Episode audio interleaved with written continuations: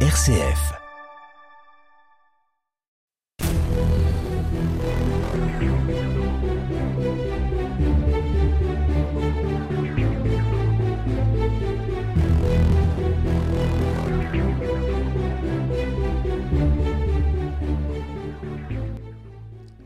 Pierre Ladé, bonjour. Bonjour. Nous achèverons euh, aujourd'hui notre saison après avoir parcouru bien des chemins de l'histoire du Vivarais et du département de l'Ardèche. Également et dernièrement, après être parti à la rencontre de personnalités qui ont participé à la construction de ce pays et laissé le souvenir d'hommes et de femmes d'action, euh, chacun, chacune dans son domaine, dans son activité et dans son engagement. Nous avons ainsi découvert la diversité des champs d'action parcourus par les uns et les autres.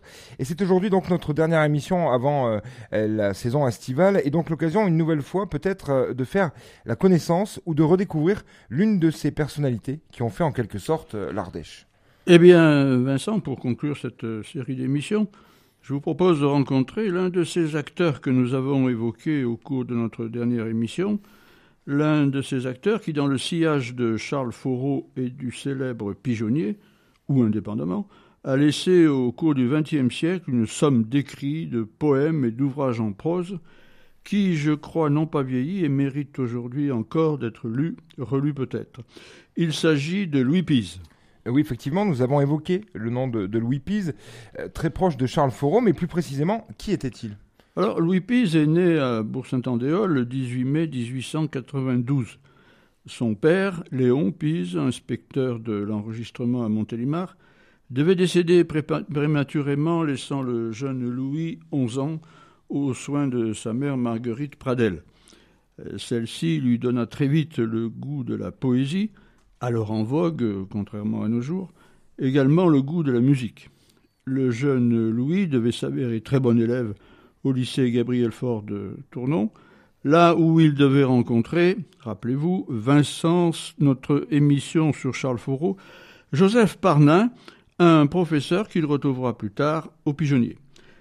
Après son baccalauréat, Louis Pise suit sa mère et sa sœur à Lyon, où il s'inscrit à la faculté de droit, obtient sa licence de droit, euh, tout en demeurant très attaché à la littérature. Mobilisé pendant la Première Guerre mondiale, il est blessé à Saint-Dié. Son comportement au combat lui vaudra la Croix de guerre.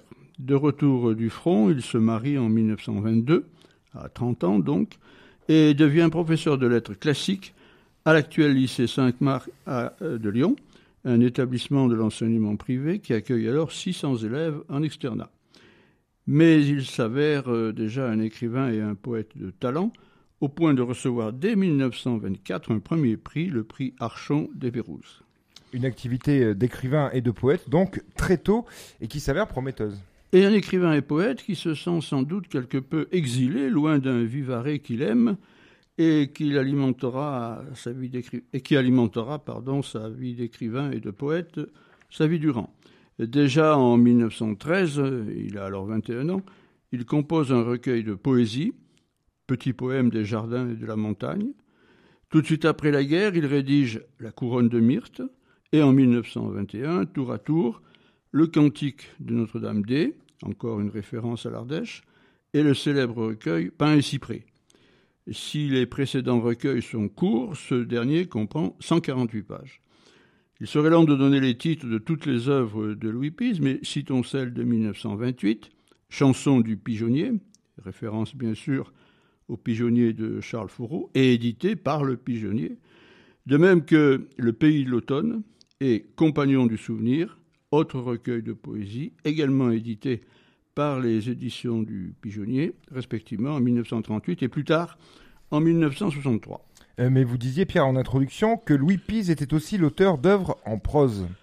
Et là encore, il s'agit pour Louis Pise d'exprimer son attachement au Vivarais, à l'Ardèche. Il écrit en 1924 La perpétuelle mission de Saint-Régis. Mais c'est en 1929 qu'il produit le premier tome d'une œuvre monumentale qu'il consacre au Rhône, sous le titre De Lyon à Pont-Saint-Esprit.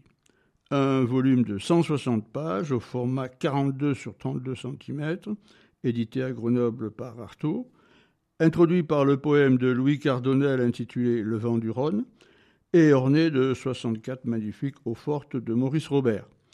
Un véritable poème en prose qui nous permet de nous attarder sur les villes riveraines de Lyon, Vienne, Châteaubourg, Tintournon et Crussol.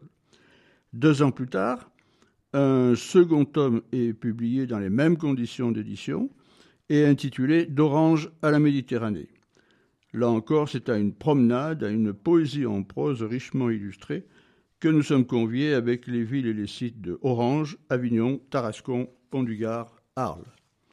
Plusieurs éditions de l'œuvre sous différents formats sont connues et se rencontrent encore aujourd'hui avec les éditions originales dans les ventes aux enchères comme dernièrement à Valence. Amoureux de l'Ardèche et de l'ancien Vivarais, Louis Pise a donc écrit d'autres ouvrages pour célébrer l'un comme l'autre. Bien sûr. Ainsi, euh, l'ouvrage de 1935 en forme de guide et de célébration intitulé Le Vivarais, édité chez De Gigord à Paris dans la collection Jean et Pays de chez nous, et accompagné de nombreuses photos de l'époque dues à différents auteurs. On y trouve tour à tour des chapitres sur, euh, je cite parce que les titres parlent d'eux-mêmes, le Vivarais fluvial, Eaux et forêts, vers les cimes, un pays de contraste, saison jours et nuits en Vivarais, château, le peuple vivarois, travaux et jeux, la foi du Vivarais, et une conclusion d'espoir, terre toujours vivante. Auparavant, Louis Pise a consacré en 1934, encore au pigeonnier, un ouvrage sur le Haut-Vivarais, un autre sur Promenade en Cévennes.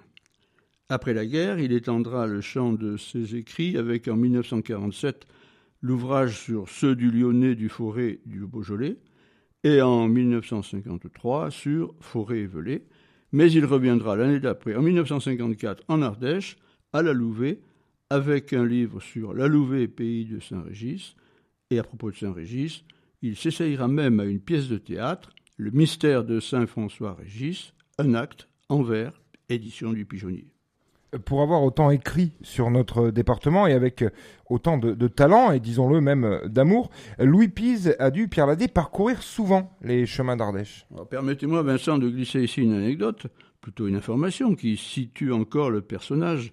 Louis Pise, oui, a parcouru longuement les routes d'Ardèche, mais il les a parcourues à vélo.